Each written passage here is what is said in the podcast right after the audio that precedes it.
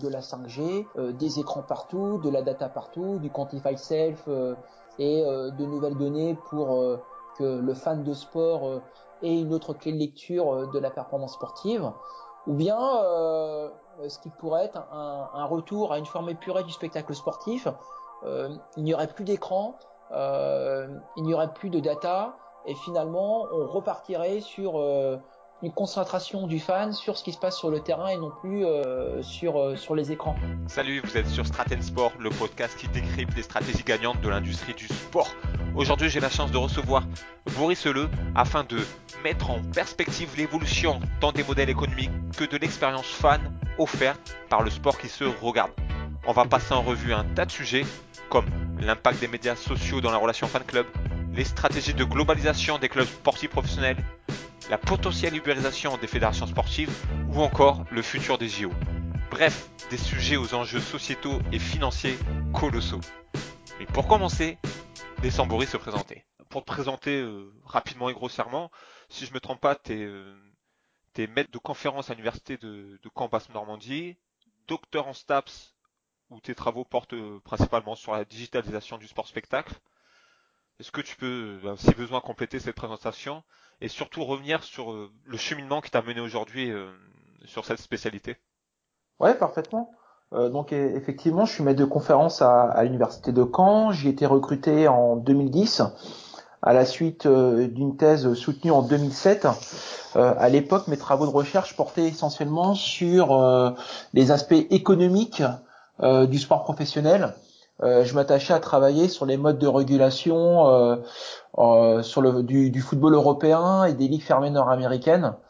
Et euh, petit à petit, je me suis lancé à titre personnel sur les médias sociaux, plus particulièrement sur Twitter, puisque c'était pour moi l'occasion de, de, de, partager ma veille quotidienne dans, dans le domaine du, du, du sport spectacle. Et ce faisant, j'ai commencé à, à identifier, à m'intéresser à la digitalisation du sport spectacle.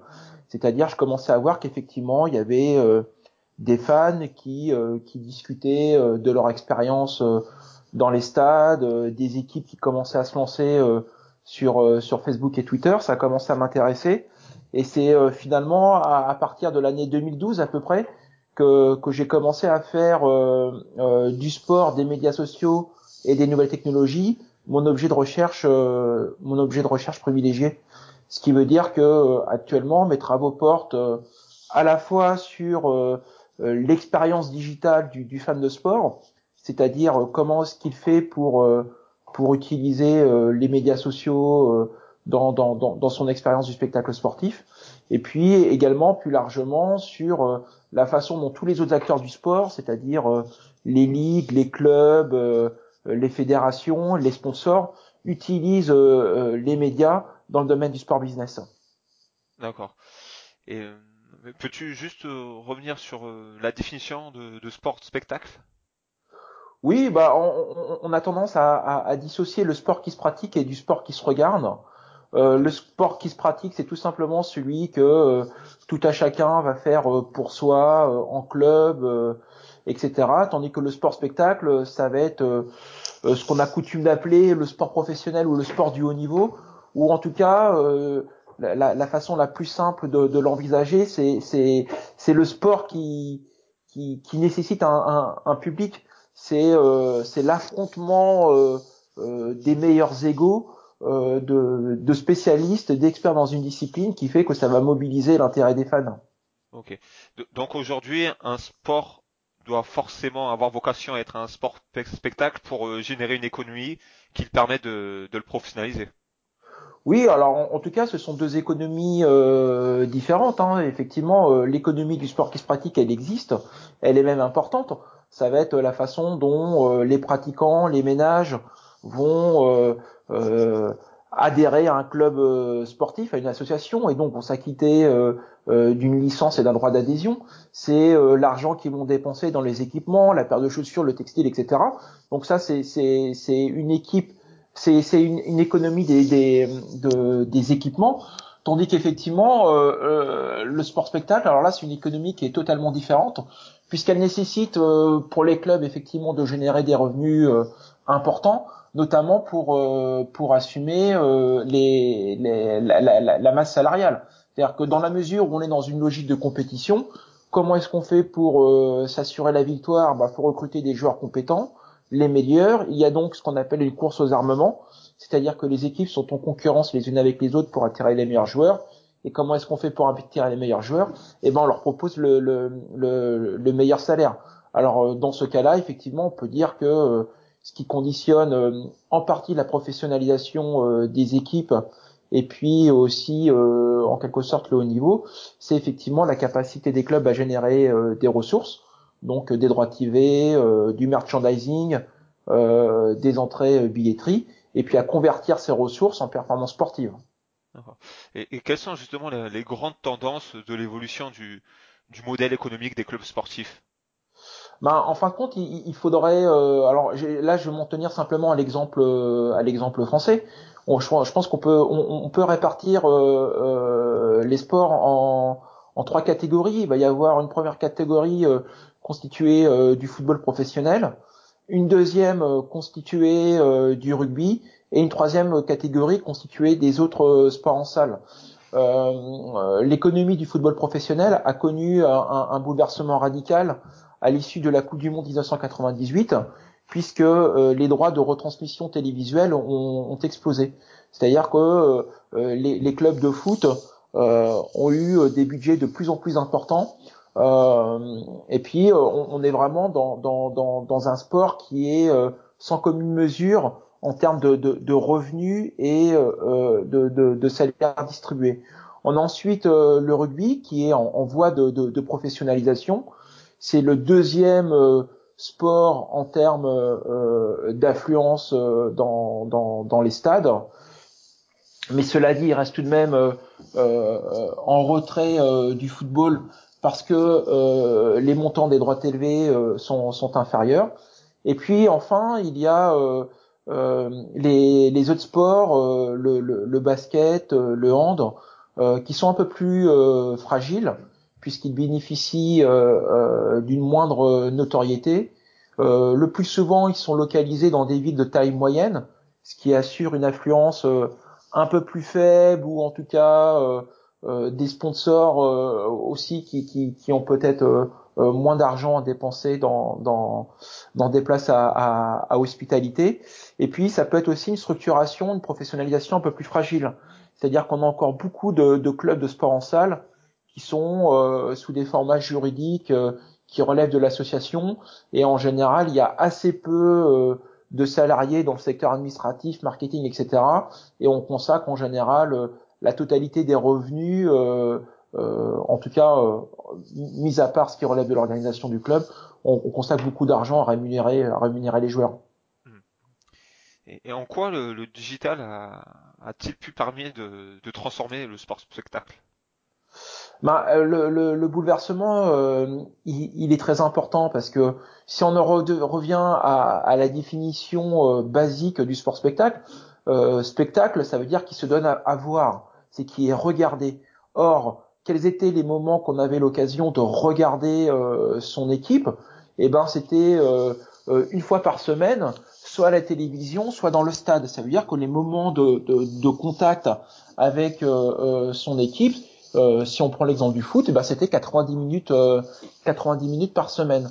Or, qu'est-ce qui se passe avec euh, l'émergence des, des, médias sociaux? Eh ben, on a des extensions des moments d'échange entre un club, ses joueurs et ses supporters. C'est-à-dire que dorénavant, on peut, par exemple, générer une conversation en milieu de semaine pour discuter euh, de l'actualité du club, lancer euh, des jeux concours, etc. Ce faisant, en fait, on, fait euh, tout simplement ce qu'on ce qu'on va appeler du marketing relationnel, hein, c'est-à-dire que on va mobiliser ses fans dans des moments d'échange sympathiques autour du club qu'ils apprécient. Et puis on va aussi faire ce qu'on appelle aussi du marketing expérientiel, c'est-à-dire qu'on va créer euh, un, un, un, rapport entre le club euh, et ses fans qui, qui, relève du registre de, de, de l'émotion, de la passion, de l'engagement. On va pas être sur un rapport de du club qui vend une place à un client qui, qui devrait l'acheter. Donc en fin de compte, ce que ce qu'ont changé les, les médias sociaux, c'est que ça permet une façon totalement différente de vivre le spectacle sportif à la fois en, allongeant les moments d'échange euh, avec le club et puis aussi euh, pendant le match en ayant euh, des attitudes et comportements différents. Parce qu'on s'aperçoit que de plus en plus, les fans dans les stades ou même devant la télé vivent le spectacle sportif, le smartphone à la main. Et est-ce que pour toi c'est la NBA qui incarne le plus voilà ce savoir-faire en termes d'expérience fan? Alors euh, ça, ça a été le cas, c'est-à-dire que euh, la, la, NBA a été en quelque sorte précurseur sur euh, le, le, recours aux nouvelles technologies et aux nouveaux médias. c'est-à-dire que la NBA a, a compris qu'elle était une ligue à vocation mondiale et que tous les fans de NBA, il y en a beaucoup en Asie, en Europe, ne pouvaient pas rentrer dans, dans, dans les arénas en, en, Amérique du Nord. Et donc, ils ont d'emblée identifié euh, euh, les nouveaux médias comme euh, des plateformes, des espaces d'expression des fans et comme des possibilités d'y déverser du contenu en rapport avec avec la marque NBA. et donc très tôt, la NBA a mis en place des dispositifs ou des jeux concours pour satisfaire ses fans 2.0. Ça a été par exemple à l'occasion d'un All-Star Game en 2011 ou 2012 euh, la possibilité euh, euh, de voter sur Twitter lors du Slam Dunk Contest. Et puis dorénavant, ce sont les fans, notamment sur les médias sociaux, qui, qui, qui font la sélection des joueurs qui seront convoqués au All-Star Game. Donc de ce point de vue, la NBA a été l'une des premières, mais depuis 2-3 ans, euh, l'ensemble des grandes ligues euh, se mettent à niveau. D'ailleurs, on a récemment vu euh, les joueurs de l'OM et du PSG arborer des, des de, de, maillots floqués de leur nom écrit en chinois pour, pour le nouvel an chinois. Donc ça aussi, c'est inspiré de la NBA, je crois. Oui, encore une fois, la, la, la, NBA essaie de comment dire de, de, de, satisfaire au mieux ses fans comment dire, euh, de, de par le monde. Et pour eux, le, le la Chine est, est, un, est un marché euh, très important. Et donc, euh, ils mettent en place des événements dédiés à ce marché-là. Alors c'est vrai qu'ils ont eu pour, depuis 3-4 ans maintenant, ils ont pour tradition de fêter le Nouvel An chinois. Euh, notamment en faisant des, des, des, spots publicitaires dédiés. Et il y a une franchise euh, qui, qui, joue particulièrement le jeu, c'est celle de, de, de Houston, puisqu'il existe déjà une communauté asiatique très développée là-bas. Et puis euh, c'est pratiquement euh, euh, pour des, des, fins marketing d'ailleurs qu'ils avaient recruté le joueur Jeremy Lin qui évolue dorénavant à Brooklyn. Et, par contre, par contre, juste pour faire le lien entre, à la limite, les stratégies de globalisation des entités sportives et puis le marché chinois, on s'aperçoit aussi que maintenant les clubs euh, euh, se lance sur des médias sociaux que, qui, qui n'existent euh, qu'en Chine. Puis, voilà, puisqu'en Chine, Facebook n'existe pas, Twitter, Twitter n'existe pas. On est sur sur Weibo ou Tencent. et par exemple, le Paris Saint-Germain ou Marseille dorénavant essaie de convaincre des, des, des, fans chinois d'adhérer à leur marque sur ces médias sociaux. D'accord. Et tu as une idée un peu de, du volume de leur communauté sur, ce, sur ces plateformes? Ouais, j'ai plus j'ai plus les chiffres en tête, euh, ça se retrouve euh, assez facilement. Il y a euh, un cabinet spécialisé qui s'appelle Mailman, qui, qui est tenu par un Anglais, me semble-t-il, et qui est en quelque sorte le point d'entrée des clubs sportifs professionnels sur le marché chinois. Et c'est lui qui, qui s'occupe de, de, gérer en quelque sorte euh, les communautés de fans, mais euh, pour euh, pour les très les très grands clubs de foot très actifs sur les médias sociaux chinois, c'est des communautés qui vont amplement dépasser les 10 millions, hein, largement. Des, des, clubs comme le Bayern Munich ou même Manchester United ont été précurseurs sur sur ces plateformes-là, et ils ont dorénavant des millions de fans sur les réseaux sociaux chinois. D'accord. Et je voulais revenir aussi sur les outils de, live streaming. quel regard portent les ligues sur ces outils-là? Est-ce que pour eux ça peut générer une perte de valeur de leurs droits TV ou au contraire ils cherchent à, les encourager ben, pour, pour propager leur championnat, leur compétition?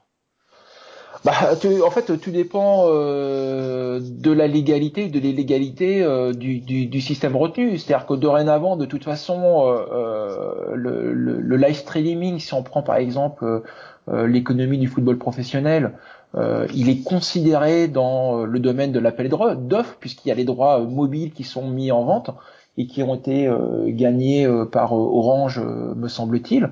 Donc là, on est sur une offre euh, parfaitement euh, légal de live streaming. Et puis il y a euh, des zones un petit peu grises, c'est-à-dire qu'on a des, des, des acteurs qui commencent, enfin qui permettent la diffusion en live de contenu lié à un match. par exemple, si on prend Twitter, voilà, on peut trouver très rapidement sur Twitter des, des buts sous format GIF ou vidéo. Et là encore une fois, ce qui euh, ce qu'il faut regarder, c'est est-ce que c'est un détenteur de droit qui permet d'accéder à du contenu, en quelque sorte? Est-ce que c'est Bein Sport euh, qui va diffuser euh, dans les cinq minutes le ralenti d'un but? Ou est-ce que c'est un compte comme celui de, de Philou Sport, très réputé sur sur les médias sociaux, qui aurait fait un, un, un GIF? Mais qui pour le coup euh, nuirait aux, ayants droit. Et puis euh, enfin, il y a euh, toutes les plateformes illégales de, de, live streaming qui sont largement combattues par les ligues sportives professionnelles. Par contre, qu'est-ce que cela veut dire? C'est que les modalités de consommation du sport ont largement évolué hmm. ces dix dernières années.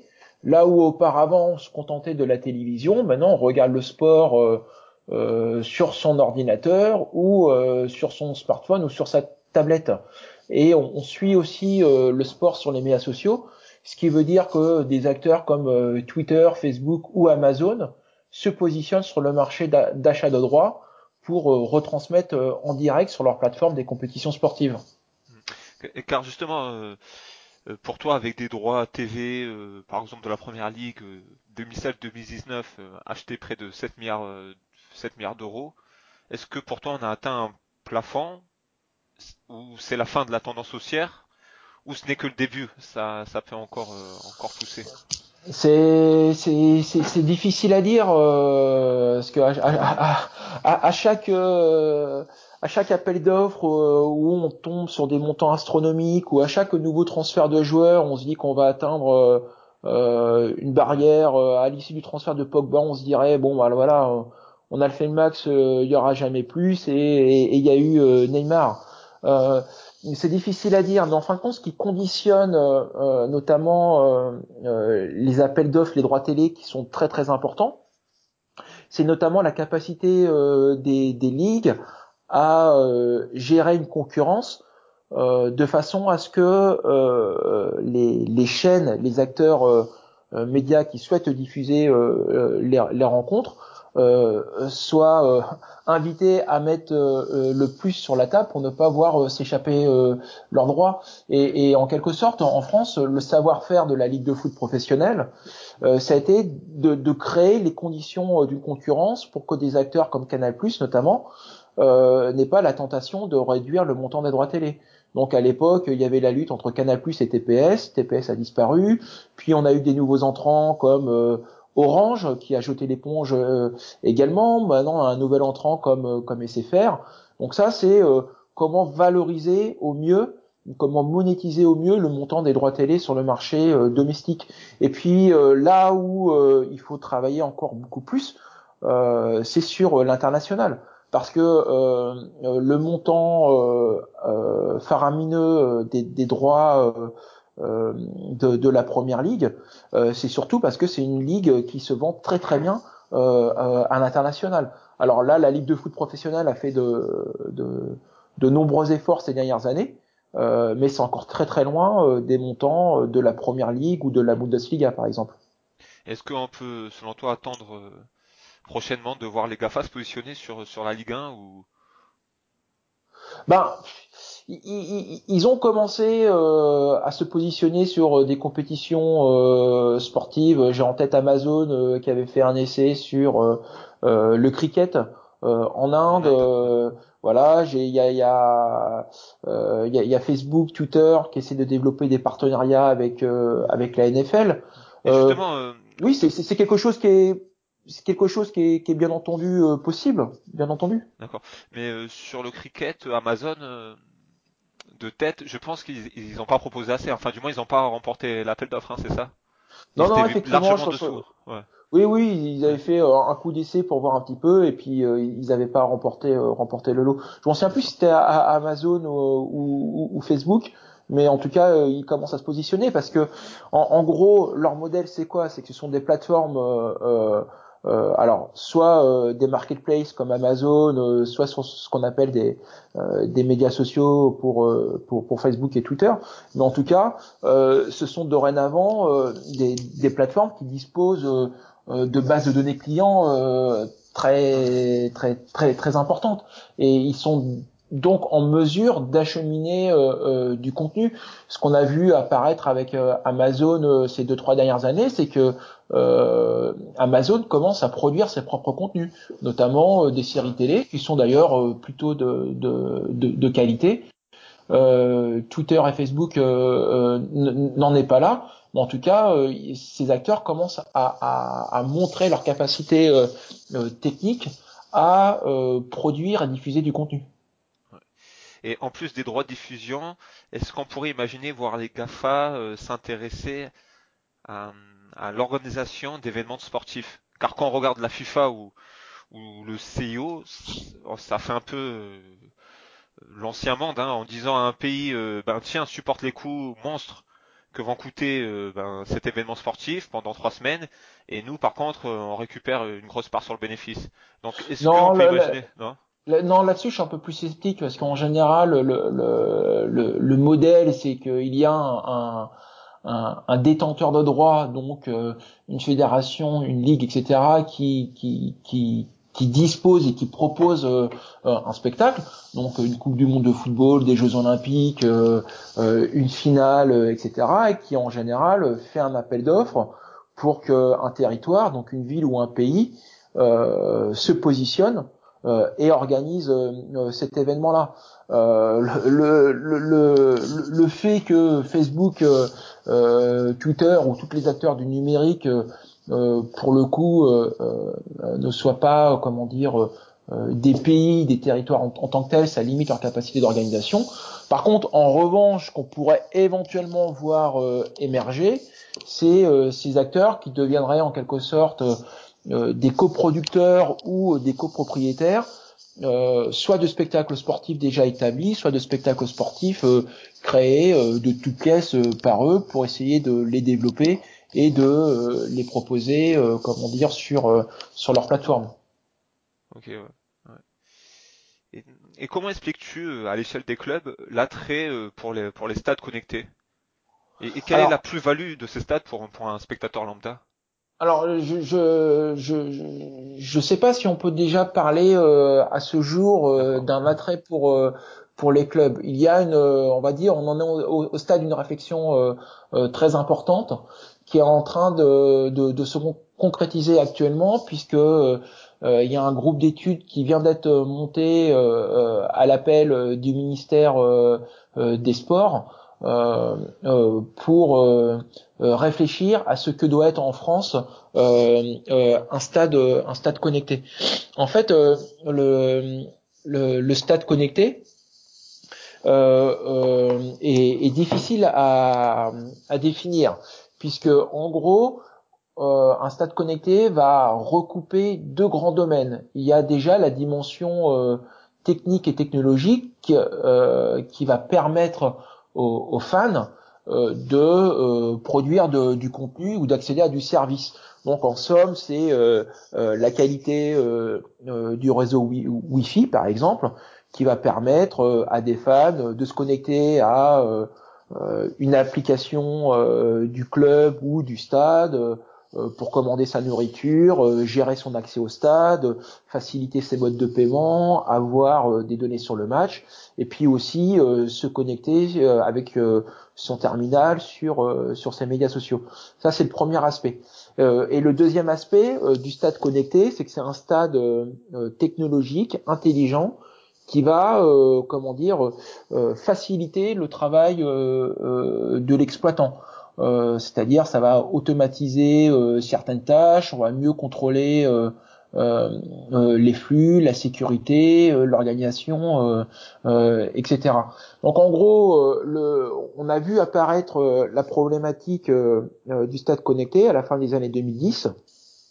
D'une part parce que il y avait des fans en France bah, qui commence et, partout dans le monde d'ailleurs, hein, qui commençaient euh, euh, à produire du contenu euh, pendant les rencontres sportives, parce que prendre des photos, partager, les partager sur ses médias sociaux, etc. Ça fait partie du comportement des fans. Sauf que avec une connectivité très très très limitée, c'était totalement infaisable.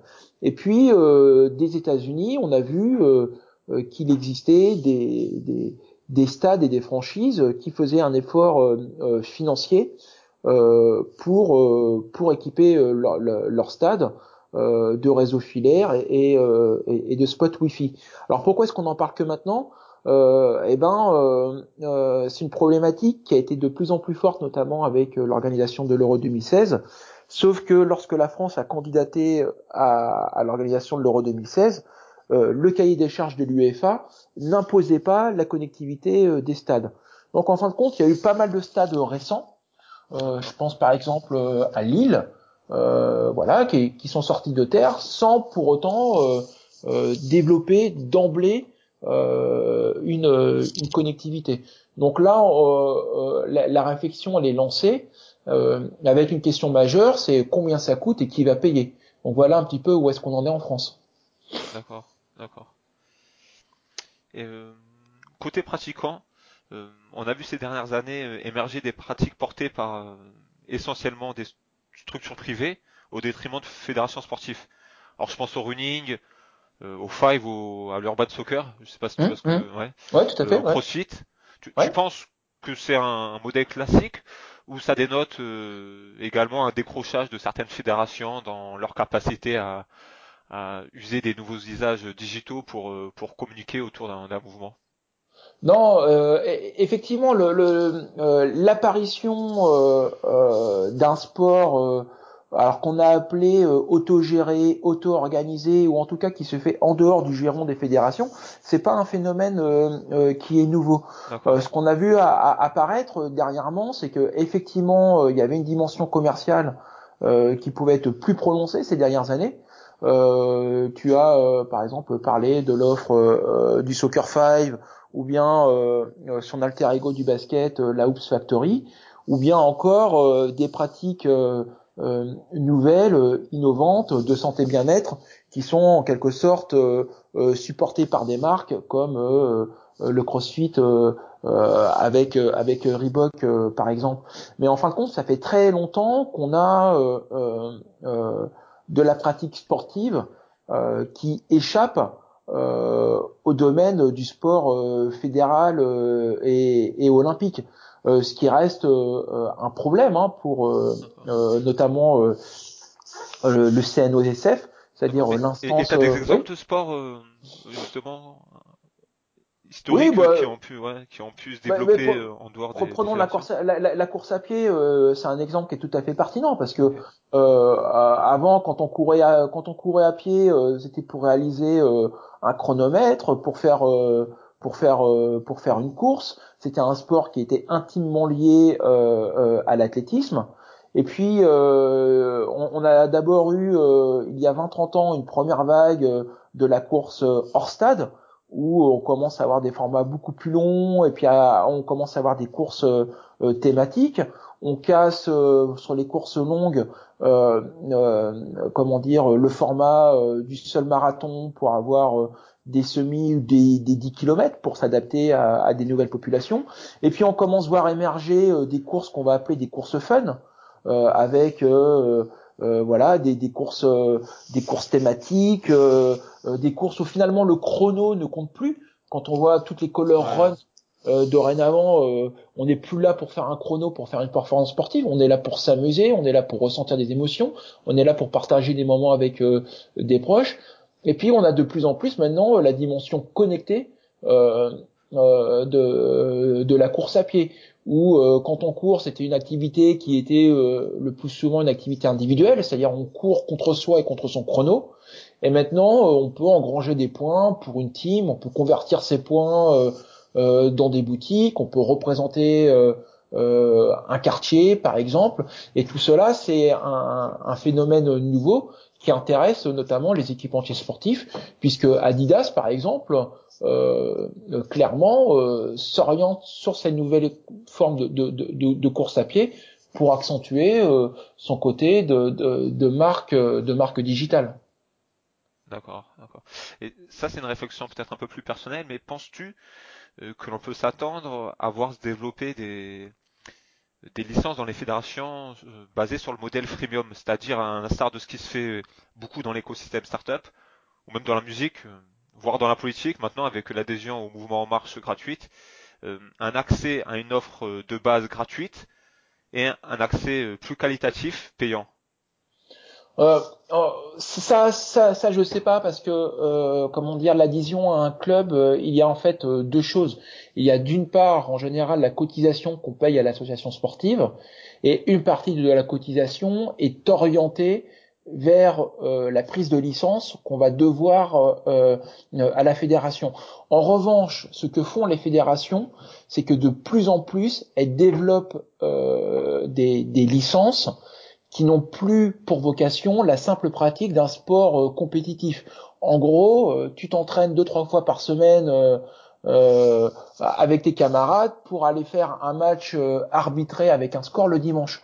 Et on, voit des, des, fédérations comme le hand, par exemple, qui vont développer du baby hand. Donc là, pour les très très jeunes, on est sur des formats de petits jeux pour ce public spécifique, ou bien du hand en santé. C'est-à-dire que euh, un public qui n'a jamais fait de sport ou en tout cas très très peu, qui, n'a pas nécessairement vocation à devenir euh, euh, de grands joueurs de hand, va prendre une licence dans cette fédération-là, mais simplement pour faire des exercices de santé bien-être, plus ou moins en rapport avec le handball. Donc on n'est pas totalement sur un modem freemium qui finalement ici la réflexion elle se porte sur le coût le coût d'adhésion, mais en tout cas, euh, les fédérations essaient de développer des nouvelles pratiques pour essayer de, de, de, fidéliser euh, un public qui est attiré par euh, de, de, de, nouvelles offres. D'accord. Et, tu dissociais tout à l'heure le, le sport qui se regarde du sport qui se pratique. quel est, selon toi, pour une entreprise qui le plus gros marché euh, d'arriver plutôt avec une innovation, un produit sur euh, le sport qui se pratique ou plutôt sur euh, celui qui se regarde?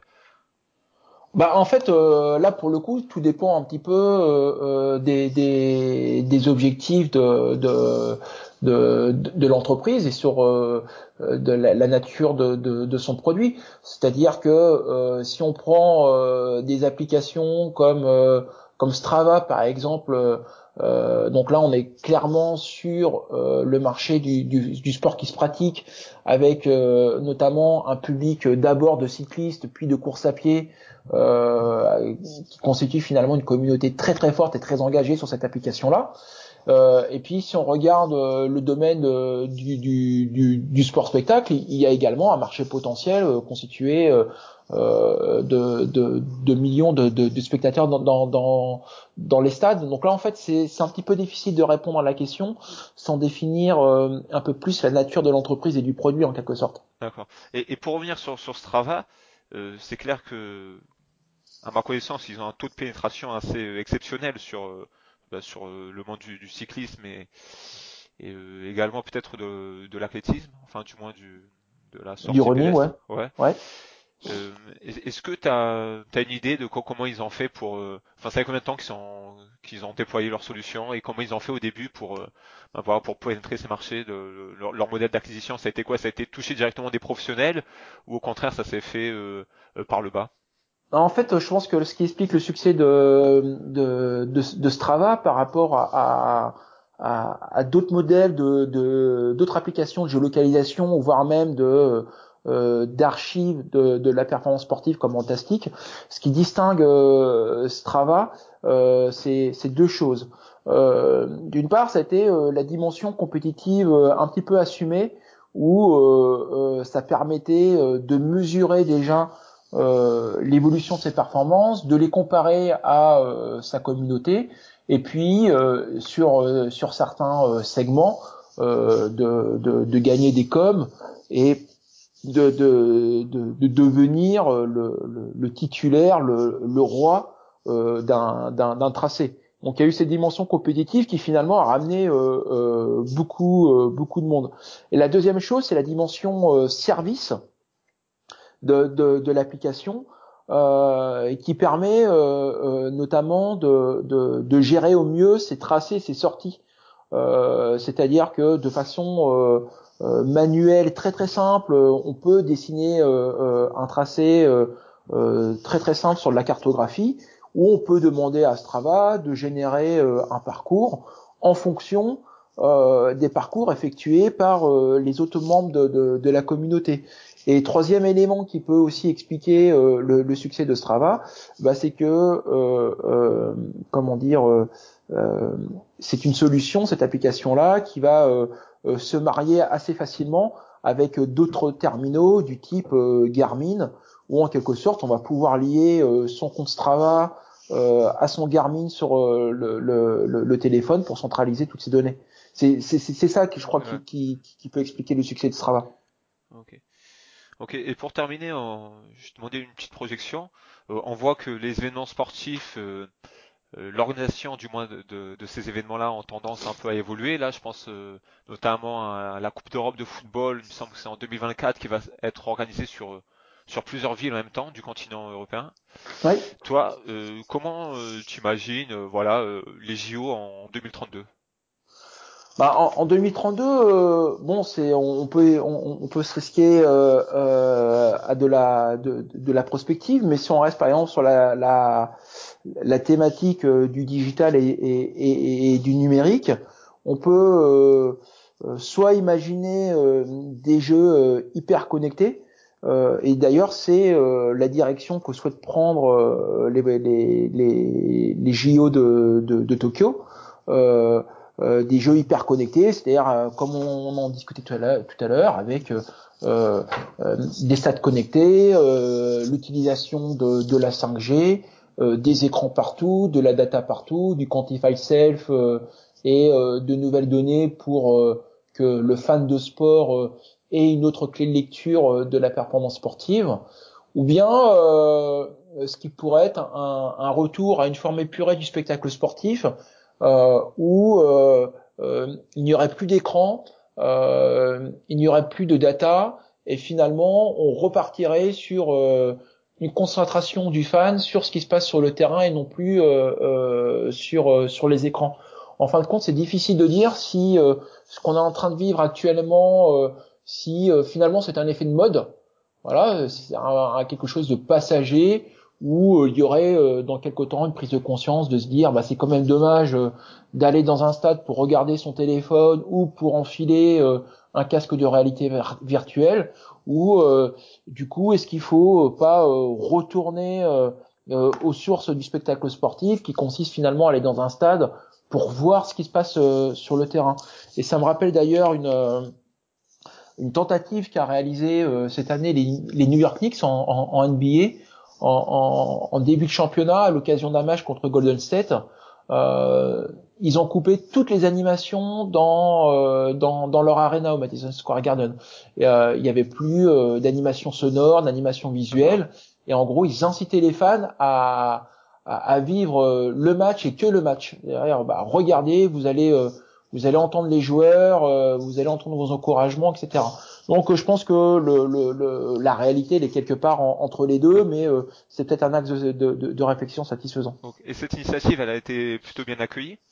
Plutôt plutôt mal en fin de compte. Plutôt mal, plutôt mal à la fois par euh, par les joueurs qui euh, ne se sentaient pas encouragés, qui ne se sentaient pas plongés dans bah, dans, dans, dans, un spectacle spectacularisé, quoi. C'est dans quelque chose où il y a des animations, il y a du bruit, et puis les fans aussi qui en général sont à la recherche de stimuli, c'est-à-dire de son et de lumière, se sont sentis un petit peu dépourvus. Et, et concernant euh, les JO en 2036, il me semble qu'il n'y a toujours pas de candidature officielle. J'ai vu passer dans de Berlin, de New Delhi, mais il n'y a rien encore d'officiel. Hein. Je me trompe ou? Non, je crois qu'effectivement, là, pour l'instant, on, on, a juste fait euh, l'attribution euh, de Paris 2024, puis de, de Los Angeles, et que l'appel l'appel à candidature n'a pas été encore lancé. En revanche, le signal très très fort qu'on a eu sur la dernière attribution des Jeux, c'est qu'on a quand même euh, le désengagement de, des grandes villes qui commencent à considérer que euh, comment dire c'est euh, les jeux c'est quelque chose de très très très coûteux et que généralement le citoyen contribuable est de plus en plus réticent à accueillir ces, ces événements. Donc très clairement ça a été bah, c'était Boston hein. voilà Boston qui a renoncé au jeu en se disant bon ça coûte beaucoup trop cher pour les impacts socio-économiques qui, qui, qui, sont avancés.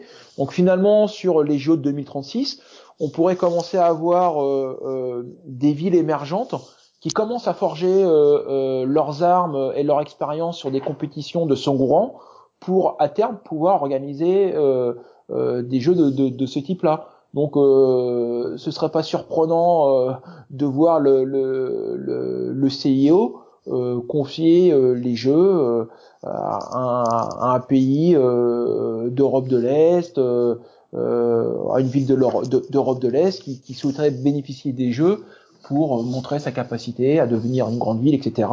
même si il y a fort à parier que le coût soit largement supérieur aux retombées économiques. Et donc, mais tu crois pas forcément au fait que les JO puissent s'organiser sur plusieurs villes en simultané?